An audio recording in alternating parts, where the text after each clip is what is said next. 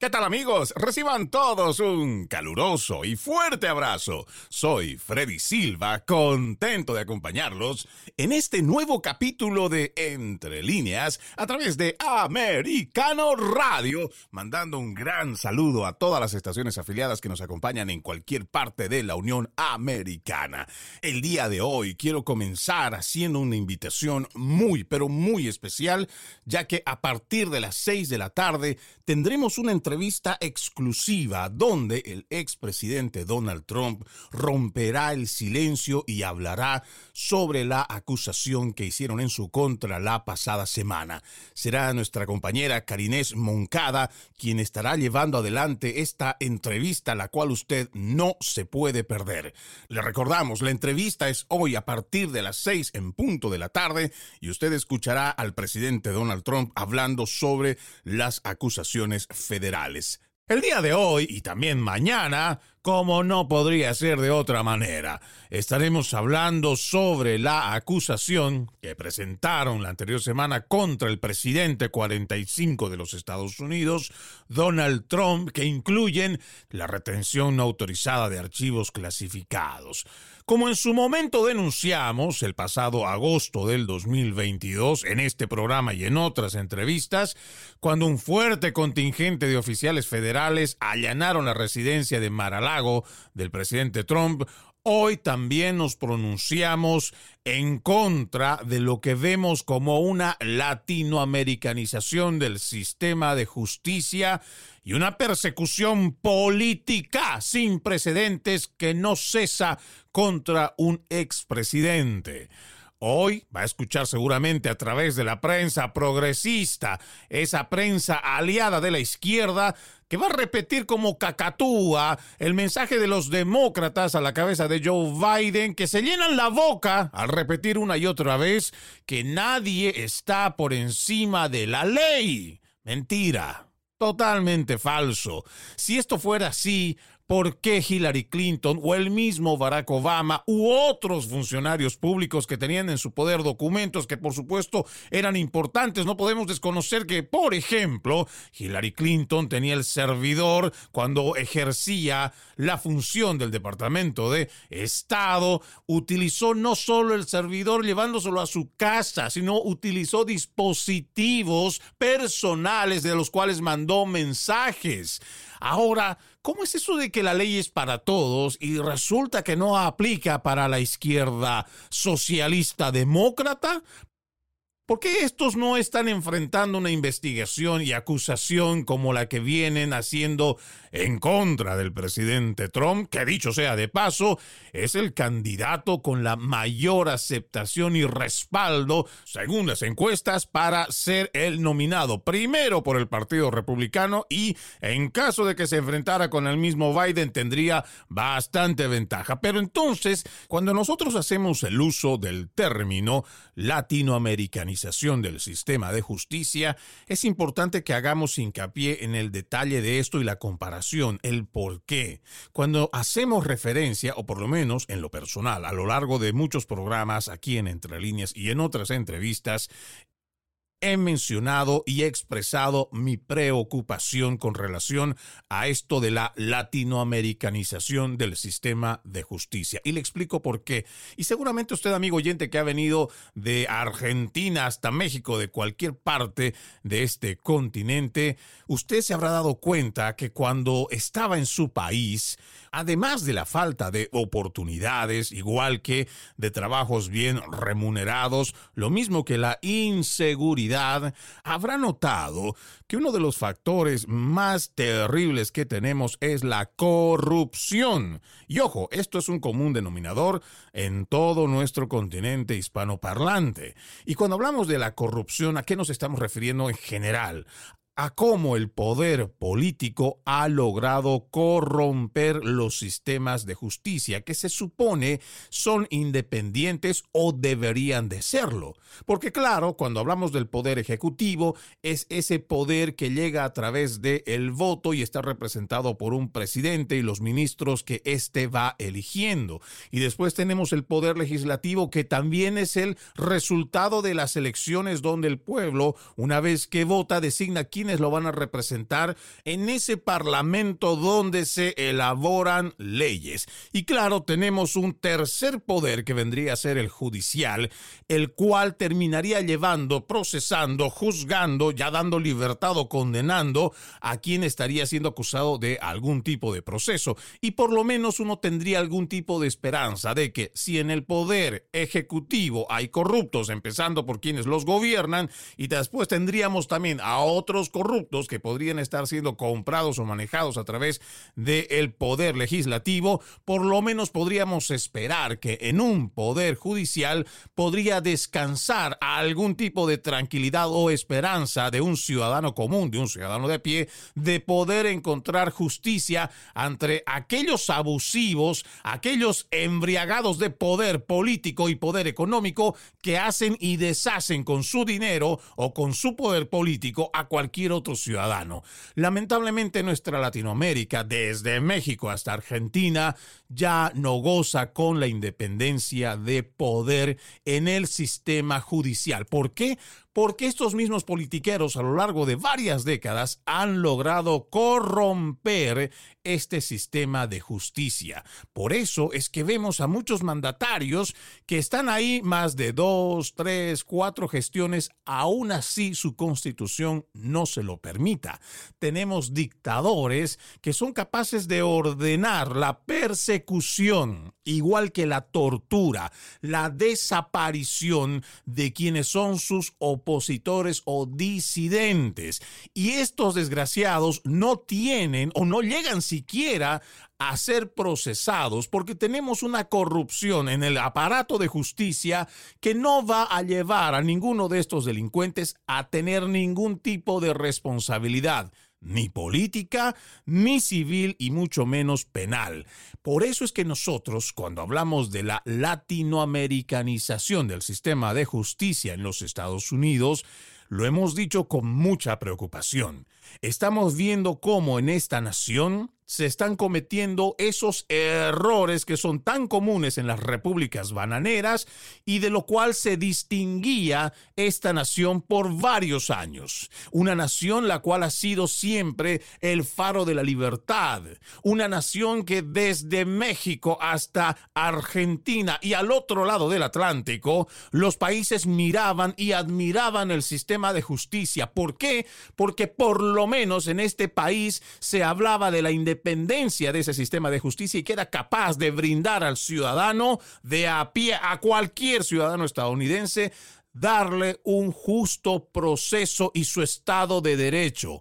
Hoy, lamentablemente, estamos viendo que los Estados Unidos se está carcomiendo desde adentro y todo gracias a que esa internacional socialista, a través de los demócratas, los demócratas socialistas, están haciendo que ese sistema de justicia que en otrora era respetable, tenía credibilidad y la gente podía pensar que realmente encontraría justicia, no importara que ahí estuviera el más grande de los magnates del sistema corporativo, no importara que fuera el presidente mismo de los Estados Unidos, no importara que fuera cualquier rango que tuviera en esta nación, el ciudadano, por mucho que fuera de la clase media o la clase baja, sabía que yendo ante un tribunal podía encontrar justicia. Lamentablemente eso está cambiando de una forma dramática aquí en los Estados Unidos y estamos viendo cómo se utilizan, y hay que decirlo con todas las letras de esa palabra, están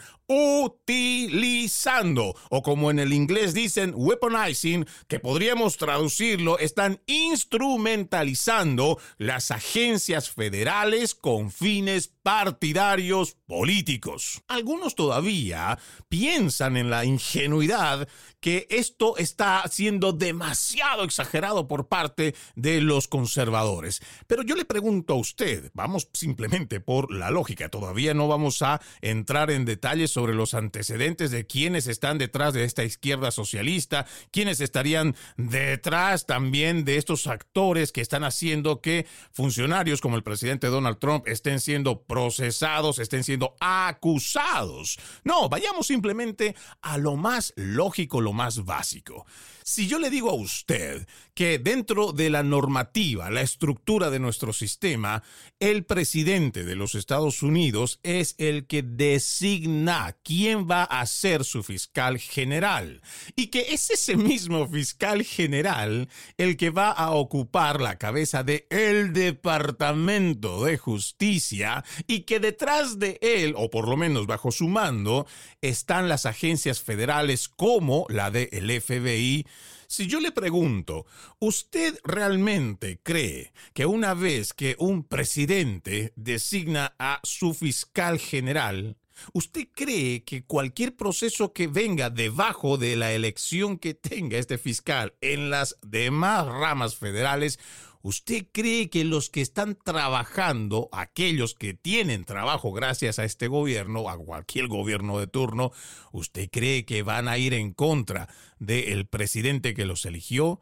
del fiscal que los ha contratado? Entiendo que la pregunta es bastante retórica y se contesta por sí sola, pero lo dejo con esa interrogante, me voy a la primera pausa. Seguimos, seguimos con más de Entre líneas a través de Americano Radio. Quiero recordarles que hoy tenemos una entrevista muy especial a partir de las seis en punto de la tarde, donde nuestra compañera Karinés Moncada estará hablando con el expresidente Donald Trump sobre las acusaciones federales que hicieron en su contra la pasada semana.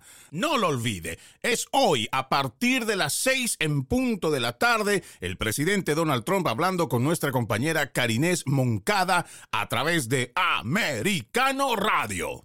Hoy estamos hablando sobre esta acusación que hacen en contra del presidente 45 de los Estados Unidos, Donald Trump.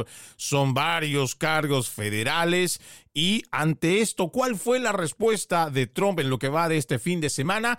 Él dijo algo que nos parece que es muy importante, vayamos tomando en cuenta y lo que también los medios de la prensa progresista llaman como una lucha de existencia por parte del presidente Trump. Él dijo, Nunca abandonaré la carrera presidencial del 2024, incluso si es condenado por alguno de los 38 cargos federales de los cuales hemos mencionado desde el principio del programa, porque también, seguramente como ustedes han escuchado en otros programas, dentro de la normativa no existe un impedimento que le diga al presidente Donald Trump, en caso de ser electo presidente, en caso de llegar después de una primarias a tener la nominación republicana y luego ganar por el voto popular y el colegio electoral las elecciones, no existe ningún impedimento que diga que él no puede ser el presidente de los Estados Unidos. Pero Donald Trump continúa diciendo, nunca me iré Mira, si me hubiera ido, me habría ido antes de la carrera original en 2016. Fue difícil. En teoría, eso no era factible. Aún así, él nos demostró que sí era posible, siendo, o más bien, no siendo un político tradicional, él gana la nominación en una de las primarias republicanas más sonadas, más duras. Ante esto, el fin de semana también Trump dijo, estos son matones y degenerados que me persiguen. Lo hizo haciendo referencia tanto a Smith y otros altos mandos del Departamento de Justicia de Estados Unidos. Pero también dice, no creo que tenga que hacerlo, dijo Trump al hablar sobre la posibilidad de perdonarse a sí mismo si gana las elecciones presidenciales de 2024. Él dice, no hice nada malo. Nadie quiere ser acusado. No me importa que mis números en las encuestas hayan subido mucho. No quiero ser acusado. Nunca he sido acusado. Pasé toda mi vida Ahora me acusan cada dos meses. Ha sido todo político. En esta última frase, seguramente más de una persona se estará preguntando, como en algún momento yo también lo hice allá por el 2015-2016, cuando veía esa aparatosa y nada ortodoxa carrera republicana para la nominación donde se dijeron de todo. Pero me llevó a muchas preguntas porque seguramente más de uno ya se habrá puesto a ver ver los antecedentes del presidente Trump, una persona que, así como ha tenido aciertos, ha tenido también desaciertos en el mundo financiero, con los millones que pudo haber acumulado, es una persona que bien podría estar en su casa realizando viajes, estar jugando golf, digamos solo por mencionar algo, o poder tener una vida tranquila y poder estar descansando el resto de lo que queda de sus vidas de año en una tranquilidad después de haber trabajado toda una vida. Pero no, lo que ha pasado es que él ha decidido dedicarse estos últimos años de vida a la política. Y todo esto, ¿por qué? Porque existe algo muy grave que viene pasando en los Estados Unidos de Norteamérica y se trata de esta infiltración descarada, desmedida por parte de la izquierda que hoy más que nunca está llevando adelante con éxito muchos cambios y paradigmas en la sociedad que no son necesariamente buenos. Estamos viendo cómo desde organismos supranacionales o igual organizaciones que se supone son sin fines de lucro han logrado invertir millones de dólares. ¿Para qué? Para poder financiar a fiscales y otros actores, tanto de la política como del Poder Judicial, para que lleven adelante todo este dogma progresista. A esto podemos añadir también que se está implementando en nuestra nación esa Agenda 2030 que viene aunada con la agenda del Foro Económico Mundial, que ha presentado esto como si fuera el New Green Deal, el Green New Deal, no sé cómo quiera usted llamarlo mejor, que es un acuerdo que en nombre del planeta se están limitando la producción en el sistema energético. No se olviden que en lo que va del pasado siglo XX, si los Estados Unidos logró ser una de las potencias económicas, militares y tiene ese peso geopolítico por tantas décadas, es porque tuvo el acceso a energía esa energía que ha permitido que dentro de los Estados Unidos se permita avanzar con el desarrollo y la construcción, tanto de carreteras como de puentes, como de casas, como de edificios. Todo eso se ha logrado gracias a que Estados Unidos ha tenido el acceso a energía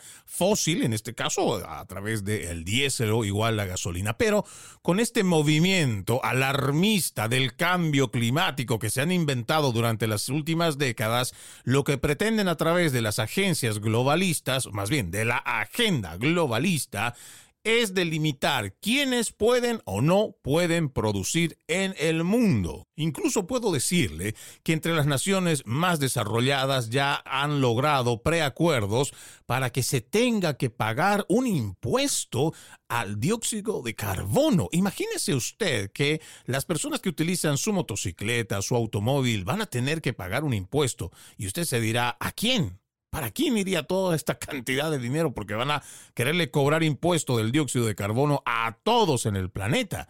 Pues déjenme decirles que esto va a beneficiar solamente a esa misma industria de los filántropos, de estos globalistas.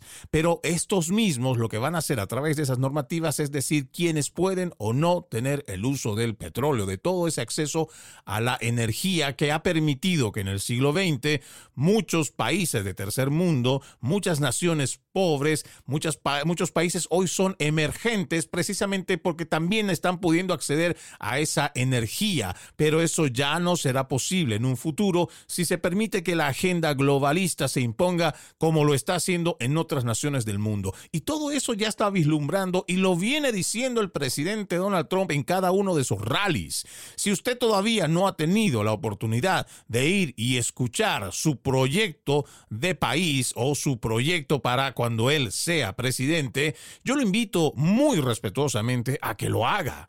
Participe o siquiera, si es que no puede llegar hasta los lugares donde se presenta, porque también entendemos que hay muchísima gente que quiere verlo, también usted puede ver a través de YouTube o de Rumble videos que son un poco más de una hora tal vez, donde él da su speech, donde él habla a la gente y él explica cuáles son los verdaderos problemas a los cuales nos estamos enfrentando con esta agenda agenda globalista.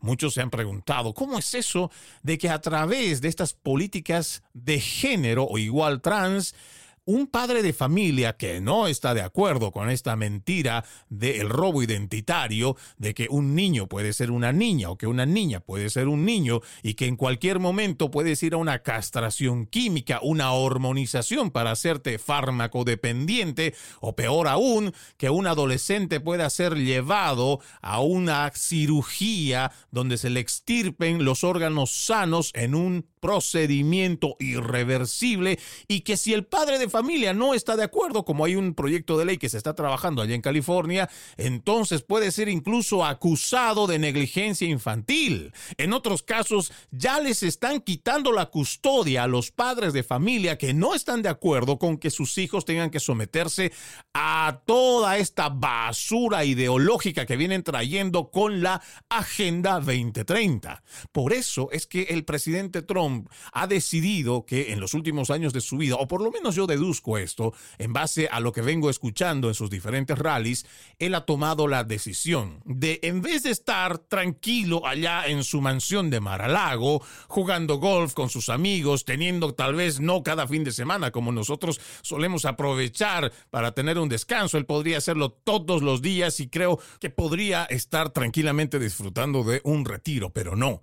Existe un compromiso con nuestra nación. Y es que nuestra nación está en un punto crítico. Estamos en un momento de la historia donde si los ciudadanos, donde los patriotas no toman conciencia de lo que está pasando en el país, lamentablemente lo que conocíamos como el país de las libertades, la nación de las oportunidades, el país del sueño americano, se esfumará y tratar de recuperarlo nos va a costar muchísimo. Hoy por hoy, como está avanzando toda esta agenda progresista, ya veo con mucha dificultad que incluso nos puede tomar hasta más de 20, 30 años tratar de ser esa nación que fuimos durante el siglo XX, el siglo XIX, porque los izquierdistas han avanzado tanto con sus políticas progresistas que ya los resquicios de lo que fue la nación de nuestros padres fundadores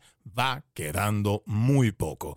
Vamos a la pausa. Ya regresamos con más. Seguimos, seguimos con más de Entre líneas a través de Americano Radio. El día de hoy tenemos una cita muy, pero muy importante a las seis en punto de la tarde, hora del este de los Estados Unidos donde nuestra estación tendrá la oportunidad de dialogar con el expresidente Donald Trump, quien estará hablando precisamente del tema que estamos abordando en este programa, las acusaciones federales con relación a los documentos clasificados encontrados en su mansión en Maralago en agosto del 2022. Nuestra compañera Karinés Moncada será la encargada de realizar esta entrevista que es muy importante que el pueblo estadounidense lo escuche. Es muy importante que el pueblo estadounidense vaya despertando y se dé cuenta lo que está pasando en nuestra nación y como lo hemos dicho desde el principio, estamos ante un momento crítico en la historia de la nación. Por eso es importante que usted esté constantemente comprometido y que se vaya enterando y que en usted despierte también el interés it is. Por lo que pasa en la política nacional, porque eso dependerá el futuro no solo de usted, sino de sus hijos y los que vengan después. Recuerde la entrevista hoy a partir de las seis en punto de la tarde a través de Americano Radio con el presidente Donald Trump. Mientras tanto, nosotros vamos a seguir hablando este tema y nos parece interesante cómo es que se va articulando y cómo es que se va planteando también estas acusaciones. Aquí tengo un artículo interesante que vale la pena leer vale la pena realmente escucharlo para que tengamos una idea, desde la visión de otros expertos, de cómo se está llevando adelante estos procesos. Este es un artículo que saqué de thegatewaypundit.com del 11 de junio de este fin de semana nada más, que salió escrito por Jim Hoft. Dice, es bien sabido que Merrick Garland es una persona que miente y ha cometido perjurio frente al Congreso de los Estados Unidos sin enfrentar consecuencias. Por su parte, Jack Smith, el partidario de extrema izquierda que Garland nombró como su asesor especial, tiene una carrera inquietantemente anárquica. Smith tuvo un caso anulado por la Corte Suprema de Justicia por mentir y ocultar pruebas. Smith jugó un papel decisivo en el escándalo de selección de objetivos conservadores del IRS antes de las elecciones del 2012. Vamos a saltarnos unos párrafos y dice abajo, una vez que comprenda cómo, comprenderá uno de los aspectos sin sentido que más se pasan por alto en el insufrible caso del Departamento de Justicia del FBI que se ha presentado en los medios durante el último año. La acusación contra el presidente Trump de retener documentos que contienen marcas clasificadas, una redacción obtusa, muy específicamente desplegada con la intención de crear la implicación de algo nefasto donde no existe nada nefasto. Es totalmente posible que una persona, cualquiera, ojo, ah, señalan aquí que cualquier persona, especialmente una persona que sigue las noticias, posea documentos que contengan marcas clasificadas. Y preste atención a este párrafo porque creemos que en este argumento es en el que se engloba este análisis. Dice acá, hay una gran diferencia entre un documento clasificado y un documento que contiene marcas clasificadas. Como ejemplo, cualquiera que haya consultado la solicitud FISA de Carter Page hecha pública en julio del 2018 ha revisado un documento que contiene marcas clasificadas. Cuando se desclasifica un documento, no se quitan las marcas. Puede pensar que este es un uso único de la jerga de documentos con marcas de clasificación, pero no lo es. Este lenguaje es la base de todo el marco que está utilizando el Departamento de Justicia con el FBI que ha predicado la redada en Maralago, especialmente porque ni el Departamento de Justicia solicitaron al presidente Donald Trump o a su equipo que devolvieran los documentos clasificados. Y creo que aquí es importante hacer esta división o por lo menos marcar la diferencia. Una cosa, según lo que dice esta publicación, es documentos que contengan marcas clasificadas de lo que se habla de un documento clasificado. Y haciendo referencia a este mismo tema, pero con otro artículo, esta vez de TheConservativeTreehouse.com, dice, debido a que la palabrería es tan intencionalmente obtusa, es decir, en lawfare, una producción exagerada que cumpla con esta exigencia del Departamento de Justicia incluiría cualquier artículo de periódico o revista que tuviera una imagen de la solicitud FISA de Carter Page o cualquier artículo impreso en línea que pudiera contener lo mismo o elementos similares hay una gran diferencia entre solicitar la devolución de un documento clasificado y solicitar la devolución de documentos que contienen marcas clasificadas. Como resultado, es completamente posible que el presidente Donald Trump y su equipo legal devolvieran todos los documentos que contenían información clasificada pero pueden haber omitido documentos que conservaban marcas clasificadas.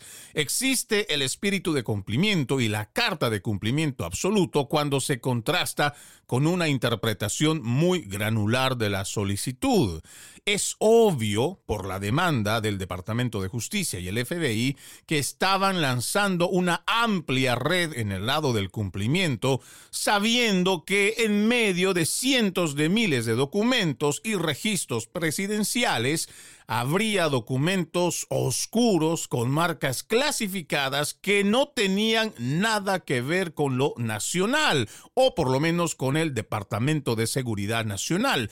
Por lo tanto, las marcas clasificadas establecen una táctica de cumplimiento de lawfare. Y para quien todavía no sabe qué es el lawfare, en una forma de resumirlo podríamos decir que es el uso de procesos legales para inmovilizar políticamente o destruir a quienes ocupan cargos públicos en un país. Y seguramente nosotros hemos escuchado hablar mucho de lawfare en Latinoamérica, porque este es el accionar que tienen muchos de los gobiernos totalitarios que están ejerciendo el poder y generalmente también son los de la izquierda, aunque hemos tenido casos también de la derecha, donde utilizan cualquier estratagema o algún tipo de vacío que pueda tener una normativa para ajustarla a que se vaya en contra de los opositores o los disidentes a esos gobiernos totalitarios. Y como lo dijimos desde el principio, tristemente estas estrategias de lawfare se están haciendo en los Estados Unidos.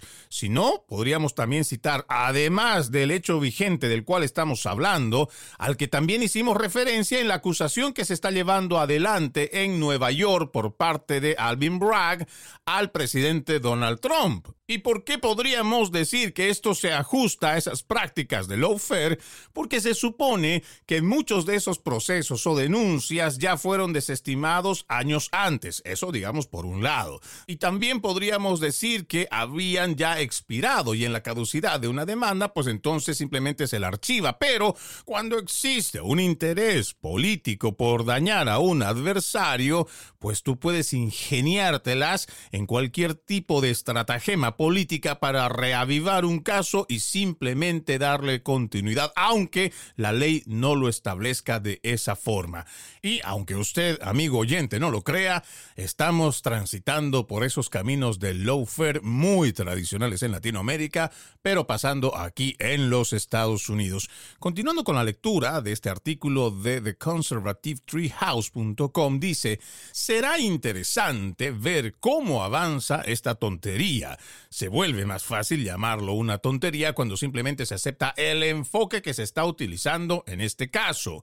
Si el Departamento de Justicia, el FBI, el fiscal especial o la misma NARA estuvieran realmente interesados en los temas de seguridad nacional, no estarían jugando juegos obtusos de palabras para estructurar los archivos judiciales, simplemente con fines de propaganda e ingeniería narrativa de los medios. Una vez más, todos estos elementos de simulación insoportables simplemente crean más vías para que las mentes legales inteligentes destaquen ante el tribunal. Los jueces pueden ver a través de esta tontería y su acción o falta de ella que se convierte en parte de la exhibición de su propia agenda. Afortunadamente, y esta es una apreciación de quien ha escrito este artículo, el juez Cannon tiene antecedentes muy sólidos en el caso de los documentos de Maralago.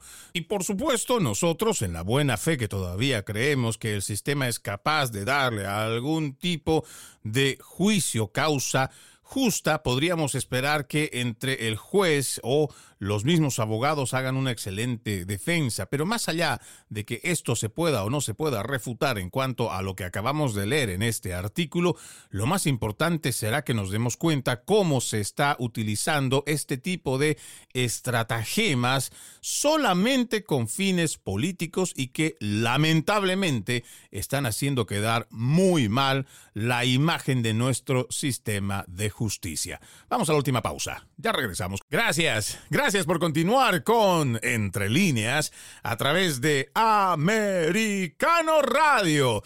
No se olvide que hoy a partir de las seis en punto de la tarde tenemos una entrevista exclusiva que estoy seguro que usted, amigo oyente, que es conservador, que es de valores, no se lo va a perder.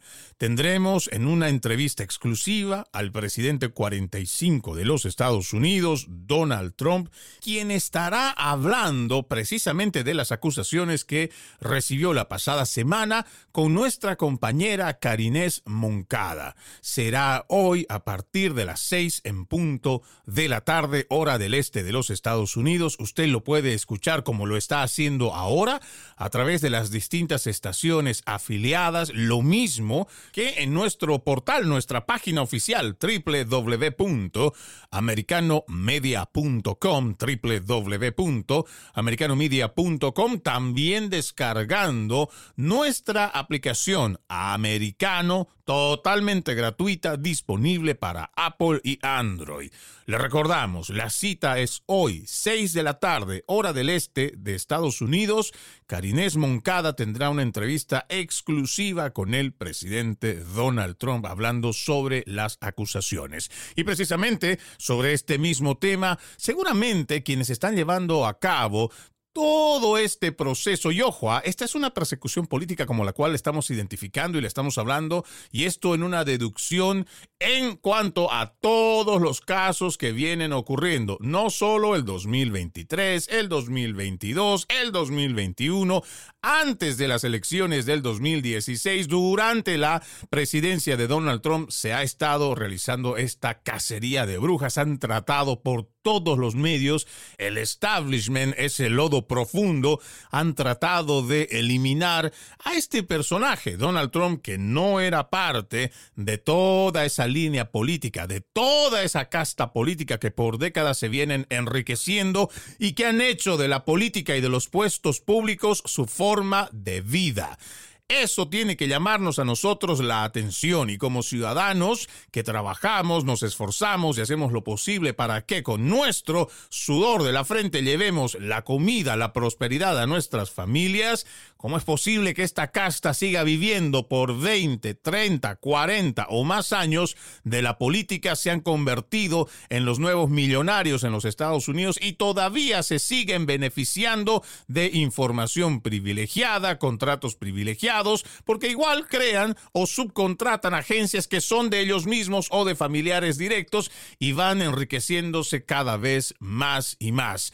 Entonces llega un desconocido de la política como Donald Trump y simplemente le arrebata la presidencia, le arrebata también los planes globalistas que tenía que llevar adelante Hillary Clinton y eso no se lo perdona este establishment, no se lo perdona toda esta casta política. Y ojo, cuando nos referimos al establishment, no hablamos solamente de demócratas, sino también de republicanos que solamente son republicanos de nombre. Por eso se les dice que son rinos, porque son personas que cuando toca aprobar o rechazar leyes, casi siempre apoyan esas medidas progresistas que no ayudan a nuestra nación apoyan proyectos de ley que son socialistas que está llevando cada vez más hacia una debacle económica en nuestra nación. Pero seguramente en ese mensaje que quieren mandarle al resto de la población de que si te metes con esa casta política